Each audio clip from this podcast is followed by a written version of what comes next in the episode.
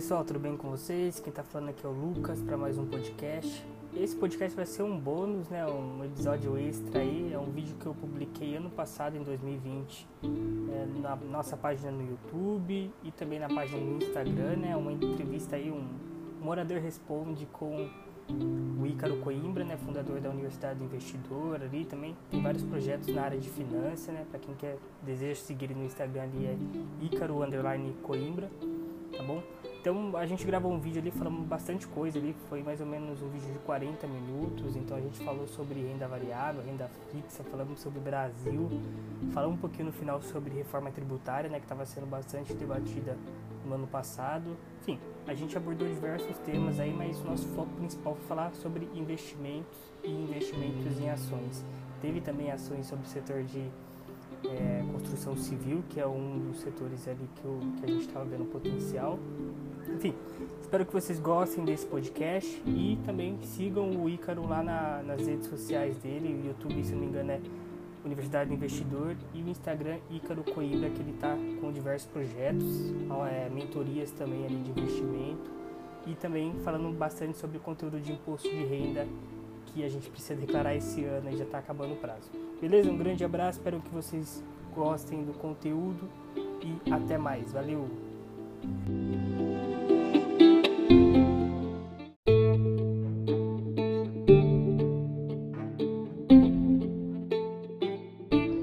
Fala pessoal, tudo bem com vocês? Quem está falando aqui é o Lucas, um dos fundadores aqui da página.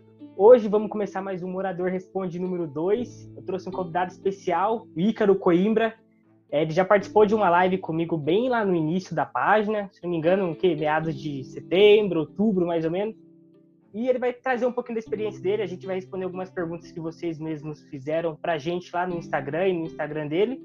E é isso. Então eu vou falar um pouquinho para ele se apresentar para vocês, para quem não conhece o Ícaro, falar um pouquinho o que ele faz, o que ele tem feito também é, de projetos pessoais na área de finanças, aí para vocês conhecerem ele melhor. Beleza? Ícaro, um prazer receber você aqui novamente. É, a gente fica muito feliz de ter você aqui é, conversando sobre finanças, investimentos com a nossa página aqui. E pode se apresentar para o pessoal, falar um pouquinho sobre você aí, o que você vem fazendo aí também. Boa, legal. Obrigado aí pelo convite, né? Como você falou, a gente já, já participou aí de uma live juntos aí, a gente tem, a gente se conheceu lá no evento da Suno Research, né? Então, a gente já tem um tempo aí que a gente troca uma ideia e tal, já tem participado aí de alguns, de algum, de algumas agendas juntos aí. Obrigado pelo convite. Então, só me apresentar aí para o pessoal do seu público que não me conhece ainda. Boa, então eu sou o Ícaro, né? Eu, eu, eu tenho uma página no, no, Instagram, eu trabalho aí como planejador financeiro pessoal. Sou fundador também aí da Universidade do Investidor, onde eu ensino as pessoas a, a se, se relacionar com dinheiro, a investir melhor o dinheiro e, e trabalhar aí esse processo de, de independência financeira. E, e, também ajudo aí as pessoas também nesse, nesse processo aí de educação financeira, tentar levar a educação financeira para o pessoal. Beleza, Icro, bacana. É, então vamos começar algumas perguntas aqui que o pessoal mandou para gente. Então, pergunta número um, é, Theo Sasso, né? Theo aqui é um amigo meu de Boituva que também começou é, na Bolsa. Ele perguntou: Boa. É, reserva de emergência, mantém no Tesouro Selic ou tem novas oportunidades? Como que você vê aí a reserva de emergência com a Selic nesse patamar de hoje? Boa.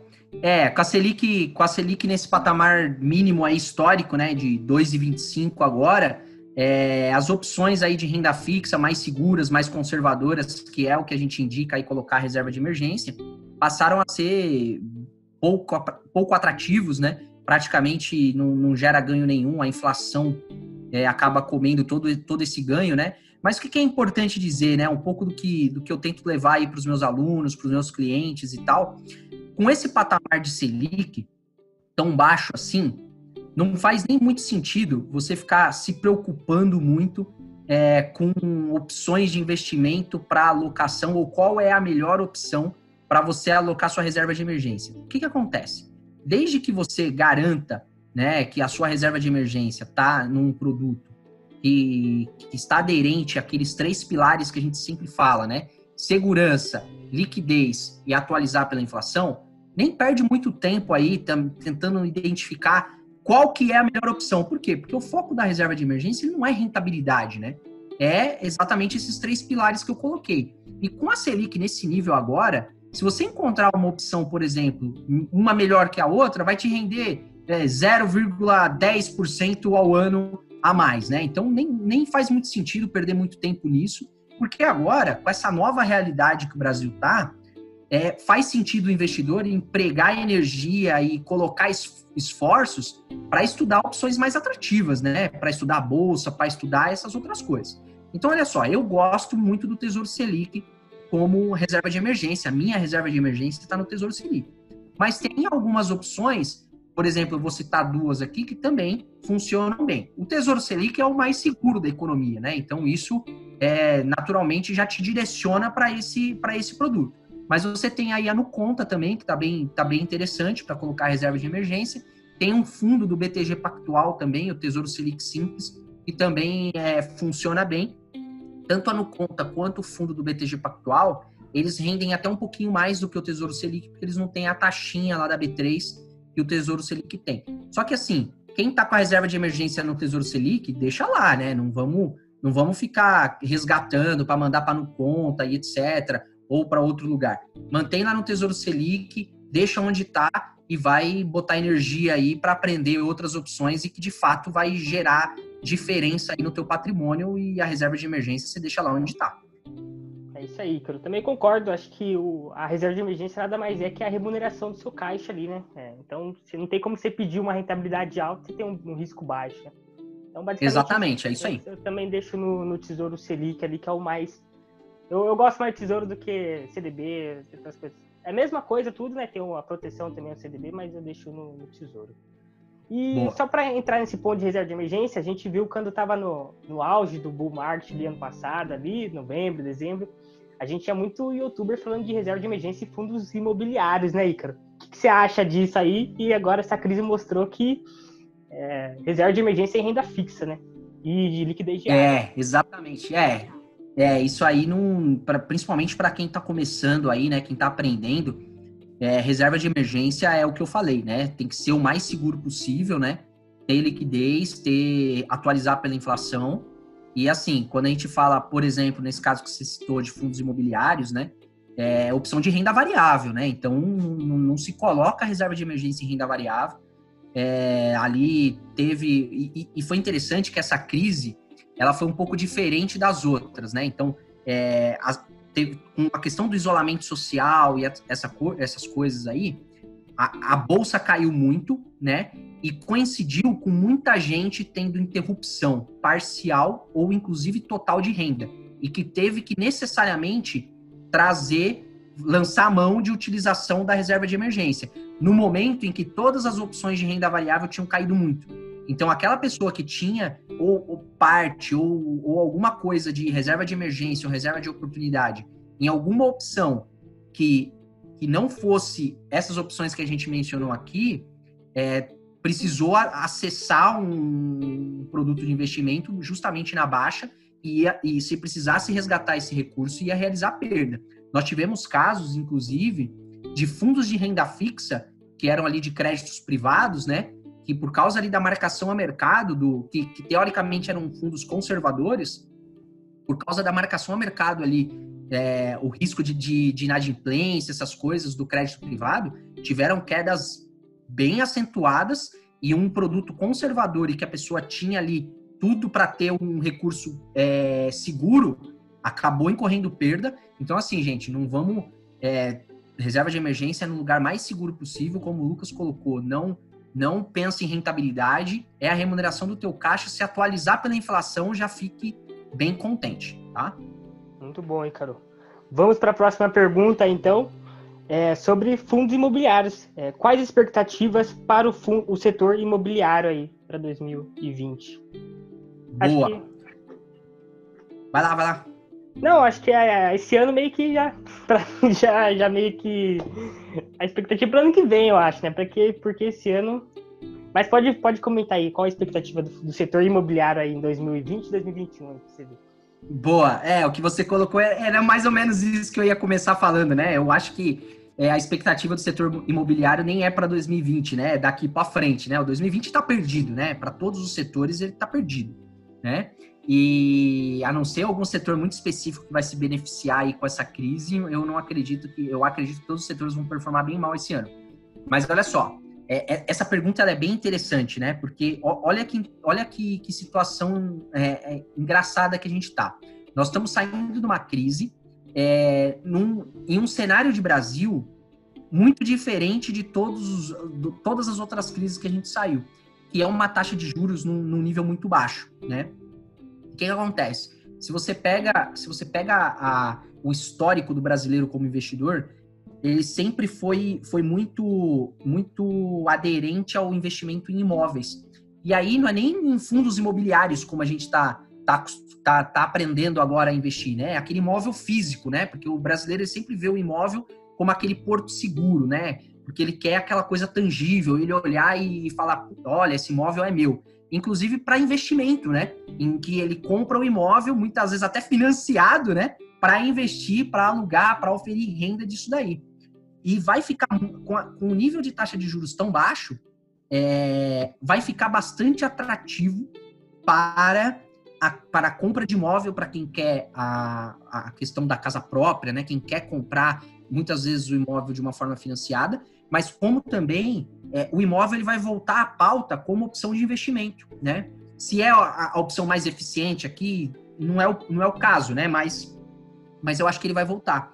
E, e eu acho que o setor imobiliário, ele pode, com esse nível de taxa de juros, ele pode entrar em um boom.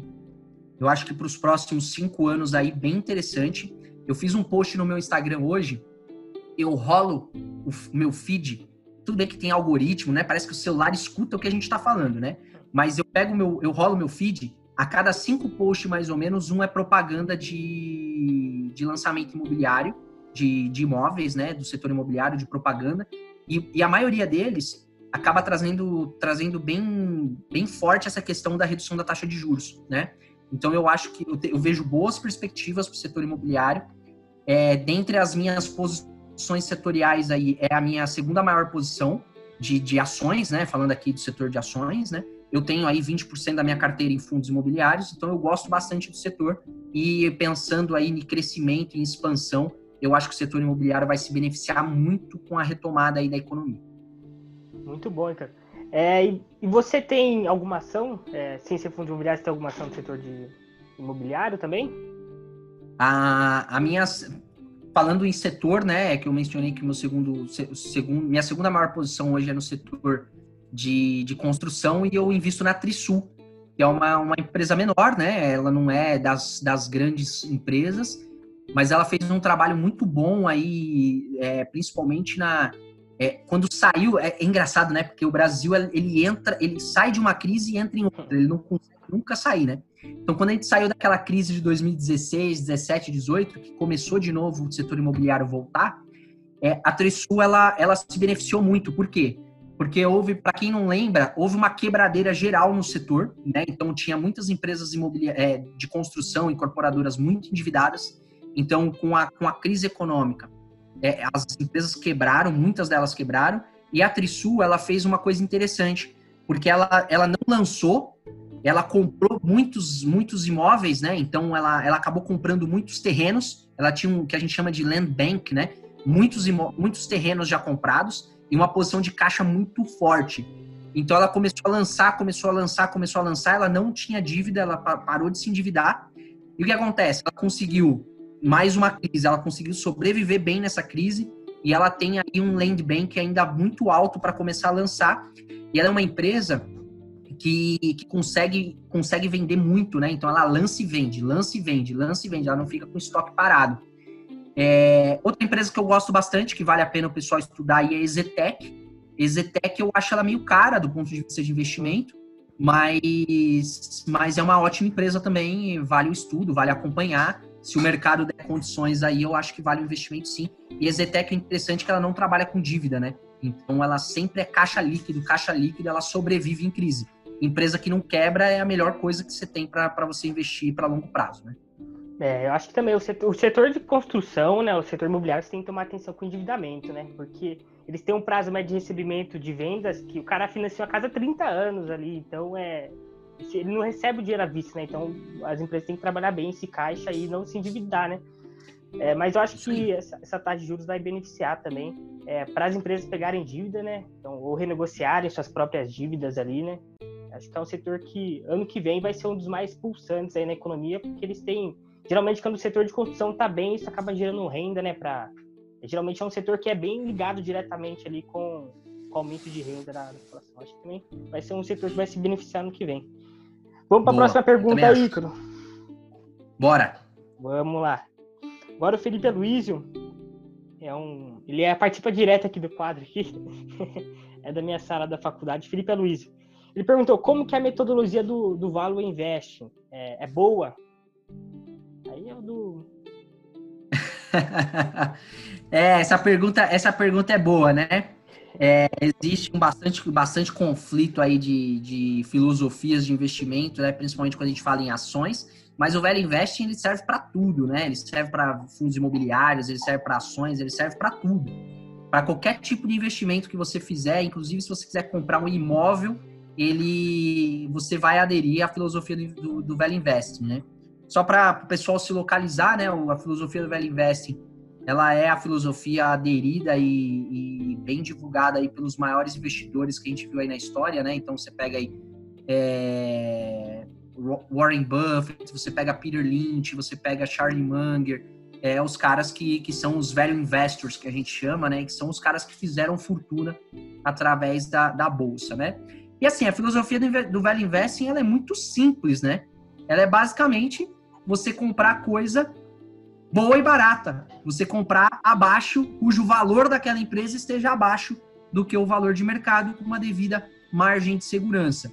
E assim, perguntar se o velho investing ele é bom ou não, é, eu e aí eu vou trazer alguns pontos aqui do porquê que eu acho que ele é bom, né? Porque eu acho que o velho investing ele te coloca em condições de concorrer, você pequeno investidor, de fazer frente e concorrer com os grandes players do mercado, né? Porque naturalmente você tem uma simetria de informação muito grande, você não consegue acompanhar tudo. Você pega aí as grandes casas de análise, os grandes bancos de investimento, eles têm equipes gigantes, né?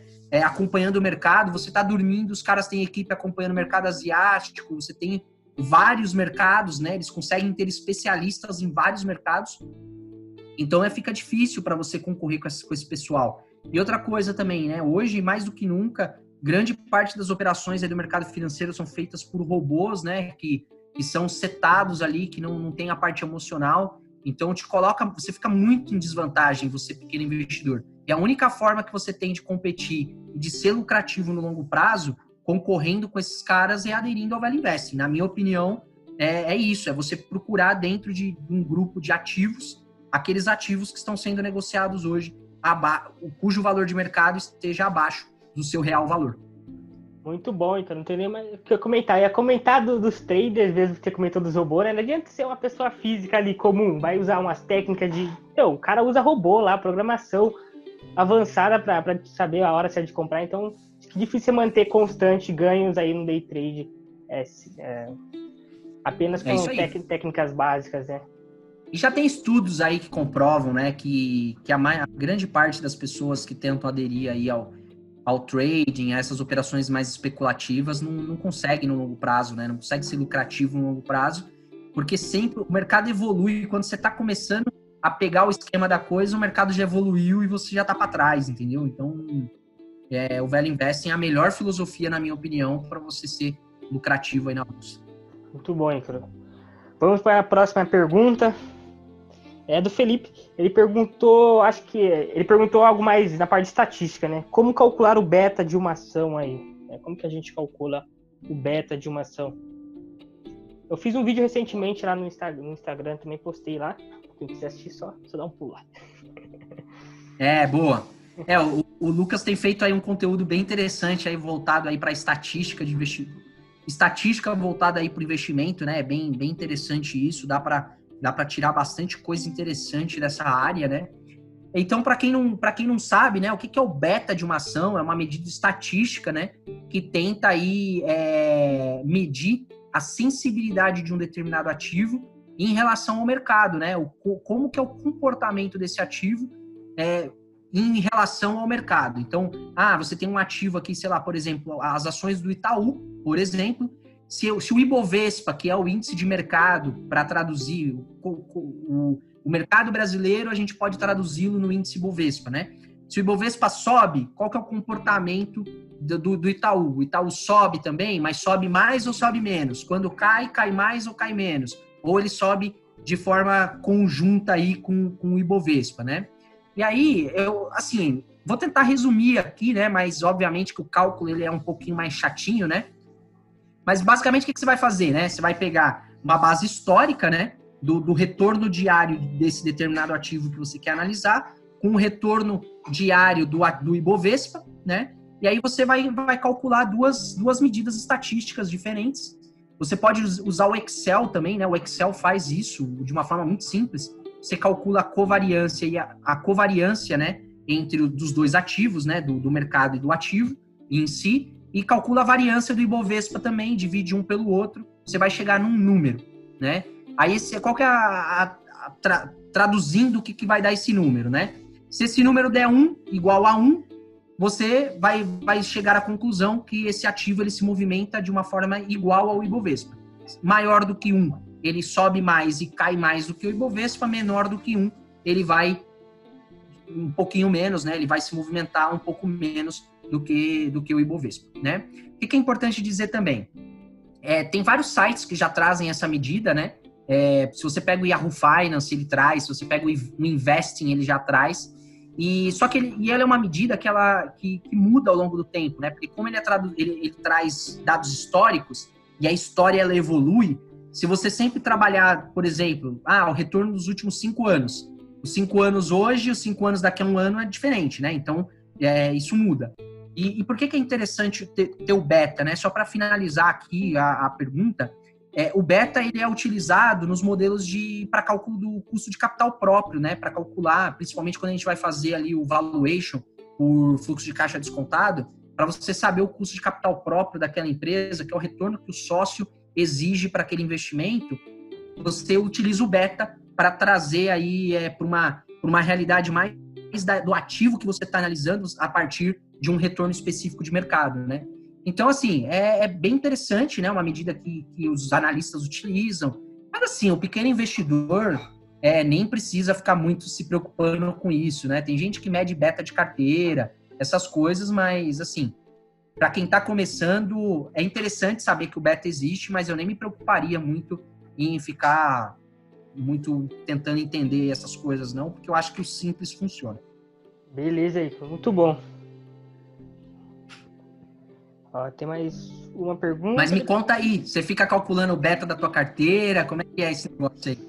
Não, não é, eu geralmente eu calculo beta de cada ativo e vejo a média lá da minha carteira como que tá, né? Mas eu também não. Só faço alguns posts, né? Para fazer o CAPM eu, eu uso beta aí, né? Eu tenho que usar para saber o risco. Você lá. calcula ou você pega essas medidas aí que já, já existem, esses sites aí? Às vezes eu pego no site mesmo, porque já tem pronto lá o beta de um ano lá. Então é. é. geralmente eu pego no site. Eu calculo mais assim só para demonstrar, fazer vídeo assim, mas eu. Para ter a curiosidade, né? É. E que é interessante, né? Se você. É, geralmente o site não vai variar muito. Se você muda alguma coisinha ali no beta, eu já fiz alguns testes de sensibilidade ali. Não muda muito o resultado final da coisa. Então, assim. É, é, é legal, é uma, é uma medida legal, mas eu nem ficaria muito preocupado se ah, se eu não souber calcular beta, eu não consigo ser investidor? Não, uhum. esquece, não precisa nada disso. É, já tem pronto já no site, se quiser é só, só entrar, dar um Google. Agora é uma voltado mais para meio que tentativa de dolarizar, o, é, dolarizar a carteira, né? É o, o, André Moreira, ele perguntou aqui, como que funciona o investimento em IVVB11? Você que é um cara especialista em investimentos internacionais, como que você vê o IVVB11 como alternativa? Boa. É, para quem não sabe aí, né, o IVVB11 é um ETF que, que é negociado aqui no Brasil. Você consegue comprar e se expor à bolsa americana, né? Ele replica o S&P 500 é, aqui através do Brasil, né? Então você, você consegue se expor aí à bolsa americana sem precisar ficar mandando dinheiro lá para fora, sem ter conta nos Estados Unidos, né? É, o que, que, é interessante dizer? Eu gosto, eu gosto da ideia de dolarizar a carteira, de se proteger tanto com a questão da variação cambial, quanto se expor ao mercado americano, porque o mercado americano é muito mais desenvolvido que o mercado brasileiro, né? hoje você pega qualquer. É, é, covardia você comparar os dois mercados, né? Principalmente números de investidores, liquidez, número de empresas também, etc. Né? Só que o que acontece? É, eu, eu, eu, gosto da ideia, mas eu não gosto do IVVB11 como a melhor alternativa, tá? Por quê? Porque o ETF tem uma. No Brasil, ele tem uma desvantagem tributária, tá? Então você acaba necessariamente você você precisa você precisa realizar o seu lucro, tá? Para você você precisa vender o seu ETF para você oferir o teu lucro. Os ETFs no Brasil não pagam os dividendos, né?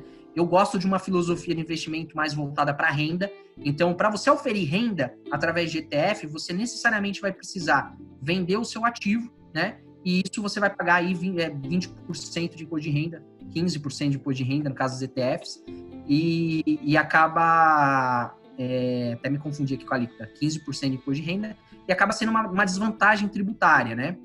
É, olha só, hoje em dia é tão fácil você abrir uma conta no exterior, você mandar o dinheiro para o exterior e você investir diretamente lá na Bolsa Americana, você pode investir em ETFs diretamente na Bolsa Americana, né? Existe aí a Avenue, por exemplo, que é uma das corretoras que totalmente em português ali, para quem tem dificuldade com o idioma, é, tem, é muito fácil. Você com uma TED você já consegue mandar dinheiro lá para fora sem precisar fechar câmbio nem nada.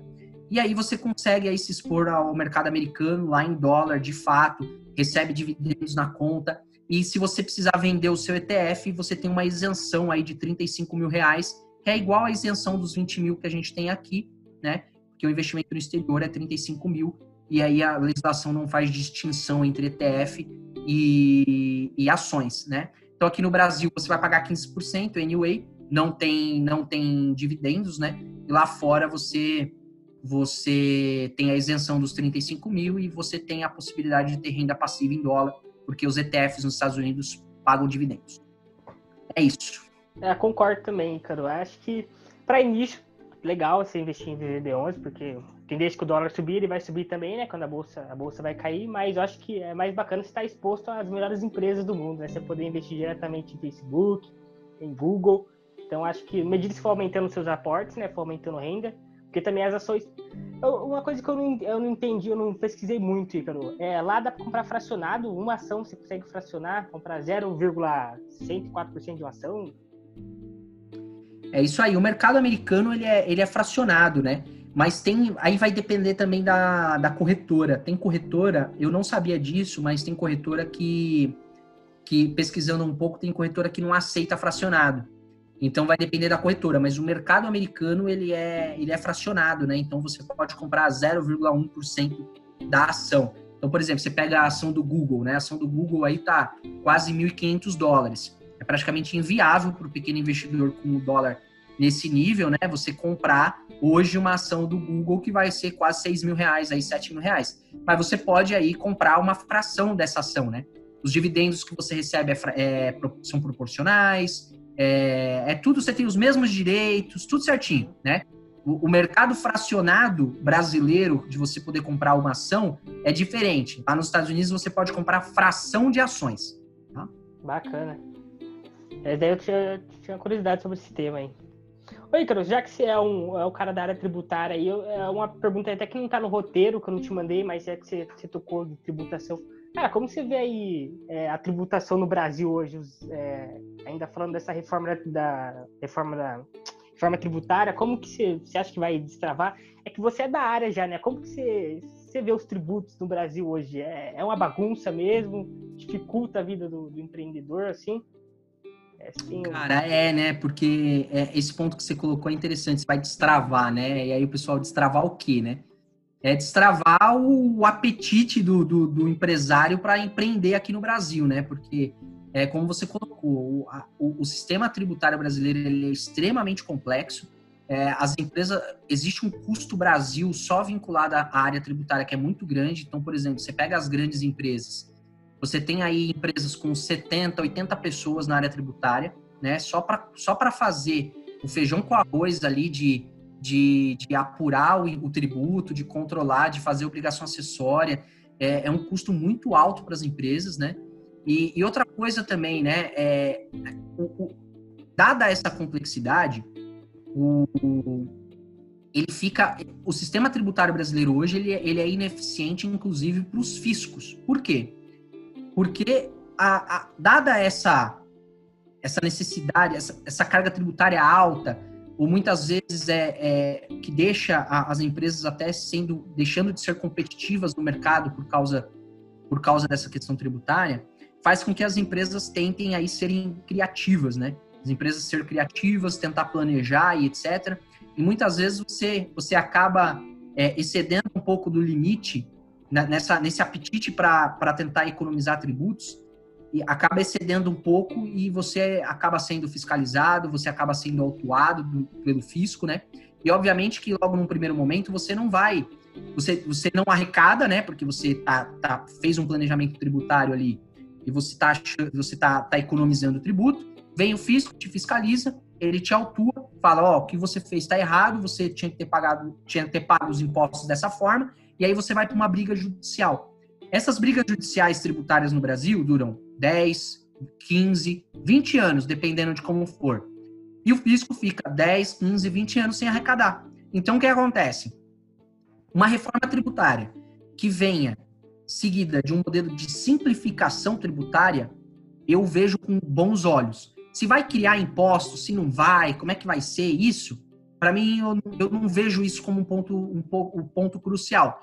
Eu vejo como uma simplificação tributária uma coisa muito positiva para as empresas que vão economizar com essa estrutura robusta que elas têm hoje só para apurar os impostos que elas, que elas precisam pagar, com o investidor eventualmente estrangeiro ou um, alguém que quer montar um negócio vai ficar mais, mais com mais apetite para investir no Brasil, porque vai falar, pô, a, a parte tributária já não é mais um empecilho. E o fisco brasileiro, seja federal, estadual ou municipal, vai conseguir arrecadar de uma melhor forma, mais eficiente e conseguir fazer o que tem que fazer, né? Que é arrecadar e fazer os programas aí sociais, trazer aí os benefícios para o Brasil.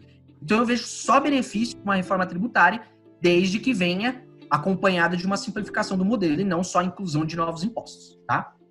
É, falando até nisso aí, eu, a, uma das guerras da CVC que foi multada por 400 milhões, eu acho, por causa disso, né? Estavam acusando que ela era uma uma agência de turismo que tinha responsabilidade sobre seus clientes, alguma coisa desse tipo. Só que ela falava que era apenas um intermédio, né? Então ela não tinha responsabilidade, só ligava o cliente, o hotel lá. E daí ela deixou de pagar uns impostos, alguma coisa desse tipo assim, né? Porque cada, cada segmento, sei lá, cada classe tem um, um, alíquota diferente, né? Então, às vezes o cara É uma tributação diferente. É, cereal é um preço, chocolate é outro. E se é um, uma barra de cereal com chocolate, o que que é daí? Qual, quanto de imposto você vai pagar? É isso aí. É meio complicado, é isso aí. né? Então, é, mas basicamente é isso. Muito obrigado por explicar aí. É isso aí, é isso aí. E aí, é, é isso, né? Então, por exemplo, você mencionou aí 400 milhões de reais, né? Beleza, o fisco deixou de arrecadar, vamos supor, 400 milhões de reais. Ou vamos supor que se, a, se o modelo fosse mais simplificado, fosse 200 milhões a empresa teria eventualmente pago 200 milhões, o fisco teria já arrecadado, essa briga vai ser eterna. O que, que vai acontecer? Vai ter que a empresa vai gastar com advogado, o fisco vai, vai ter que mano, tem tem um custo ali de estrutura, de fiscais, de promotor, de um monte de coisa aí que que o, que o governo precisa manter para poder brigar aí com as empresas a questão tributária. Então assim, o Brasil só tem a perder com um modelo tributário maluco do jeito que é agora. Então, assim, eu vejo com bons olhos, eu acho a reforma tributária bem interessante, tá? Desde que ela venha acompanhada aí de um modelo de simplificação. Muito bom, Ícaro. Oi, Ícaro, para finalizar apenas com duas perguntas que seus seguidores mandaram aqui pra gente, você pode comentar bem rapidamente, não precisa até se aprofundar. Uma é sobre a BRP, BR3 e ah. a log, log, né? Acho que é login. Isso. Aí, se quiser falar um pouquinho sobre elas, quem que mandou a pergunta foi o, Rodrigo e o Cris. Isso, eles são meus seguidores. Então vamos lá. A primeira empresa aí que você mencionou é a BR Properties, né? Então, para quem não, não conhece a empresa, ela basicamente faz a administração de, de, de, propriedades, né? Então, elas têm prédio, galpão logístico, é como se fosse um FI, né? Um FI gigante, né? Que tem capital aberto na bolsa. Então, o que é interessante dizer, né? É, é, essas empresas de, de, de, administração de imóveis, como eu mencionei, elas acabam trabalhando aí num modelo bem parecido com o FI, né? Então, quando eu, quando eu olho para o investimento em imóveis, eu vejo muito a necessidade natural dessa empresa é, do investidor que está investindo nisso oferir renda, né? Eu gosto do foco em renda. Quando você olha para BR Properties, é, você olha o dividend yield, é um dividend yield bem baixo, né? Então, é, não, não, não é atrativo desse ponto de vista. Então, basicamente, você vai investir na empresa fazendo a administração de imóveis, né? Sem, sem, sem ter um foco em renda, pensando que esse é um, é um segmento lucrativo. O que acontece? A BR Properties caiu mais ou menos do topo, até agora ela caiu mais ou menos 40%, e o grande lance dela é que ela está sendo negociada a 60% patrimônio, tá? Então, é, pensando neste indicador, pode ser uma boa opção de investimento, considerando que tem algum upside aí é, do mercado entender que os imóveis que essa empresa detém valem mais do que estão valendo agora. Mas eu não vejo isso, essa empresa como uma boa alternativa, pensando numa carteira previdenciária ou pensando num investimento mais de longo prazo. Pode ser um trade aí, mais pensando nesse, nesse ajuste de preço-valor patrimonial. Eu prefiro, para investir em BR Properties, eu prefiro investir em FII, tá? Embora a gente saiba que o risco de um FII para um risco de uma empresa são riscos diferentes, mas eu prefiro, nesse segmento, eu prefiro investir em FII, tá? Muito bom, Icaro. Então essas foram algumas perguntas que a gente respondeu aqui para vocês. Acho que a gente poderia até... Ah, pode, pode tem, a, tem a log, né? Tem Isso, a log. Tem a log.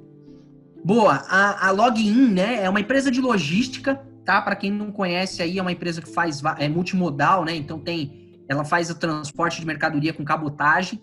É, cara, assim, eu não gosto muito dessa empresa. Se você pega o histórico de, de, de lucratividade dela, é bem bem constante, né? E recentemente ela tá, tá numa maré aí de quando perde, perde muito, quando ganha, ganha pouco. Então o, o acionista não, não consegue tirar valor disso, né? Uma empresa meio cíclica também. E, e outra coisa que eu não gosto das empresas de, desse tipo de segmento é que é uma empresa muito dependente de capital. Então, necessariamente, ela está sempre muito endividada. E, assim, os níveis de endividamento são bem altos, né? Então, por uma empresa cíclica, a gente comentou aqui da construção civil, que é um outro segmento cíclico, é, as empresas cíclicas, é, é, quando muito endividadas, é, é, complica, né? Ela caiu em torno de 30% do, do topo, né, para agora. É, eu não, não, não gosto desse setor, não gosto dessa, dessa alternativa. Então, tentando resumir aqui, eu não gosto de nenhuma das duas empresas que a gente comentou se quiser eventualmente tentar capturar algum valor aí, talvez BR Property seja mais adequado do que do que login. Beleza? Muito bom, Ícaro. Então essas foram as perguntas. Acho que até um dia dá pra gente gravar outro vídeo aí, quem sabe, falar um pouquinho sobre os bancos, né? A gente vê os bancos sendo negociados a múltiplos bem, bem, bem baixos, baixos né? né? É bem. É, tem, tem, claro que tem o risco, né? O ROI provavelmente irá diminuir, o lucro não irá crescer da mesma forma, né? É, porque vai aumentar a concorrência, ainda mais com esse Open Bank né, que querem fazer, né? Então todo mundo, todos os players terão acesso aos mesmos dados. Um dia dá pra gente fazer alguma coisa sobre só bancos, né? Só varejo, sei lá, algo desse tipo, ficaria bem bacana. Vamos Oi, fazer. Para finalizar aí, cara, quais livros você indicaria para os ouvintes que estão assistindo? Boa, essa daí, essa bola, a bola ficou quicando agora, eu não vou, eu não vou deixar de chutar, não né? olha só, eu vou para eu não esquecer de falar do meu livro, eu vou começar falando dele. Então olha só, eu tenho um livro publicado para quem não quem não sabe aí para quem não me acompanha, menos é mais. É um livro é um livro mais voltado aí para finanças pessoais, né? Para organização financeira. Falo de investimentos também, então é um livro também mais para educação financeira, reeducação. Eu mostro ali os passo a passo, passo para você se organizar, criar orçamento, saber qual que é o seu número mágico da independência financeira e etc, tá? Quem me acompanha lá no meu Instagram, Icaro Underline Coimbra, é, tem lá um link da minha biografia, você pode comprar a versão física é, na editora Wiclap e você pode comprar também o e-book para quem gosta de ler aí no Kindle e etc, no Hotmart, tá?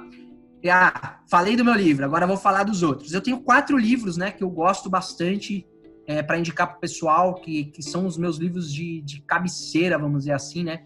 Então, o, pensando de filosofia de investimento, eu gosto do jeito Peter Lynch de investir.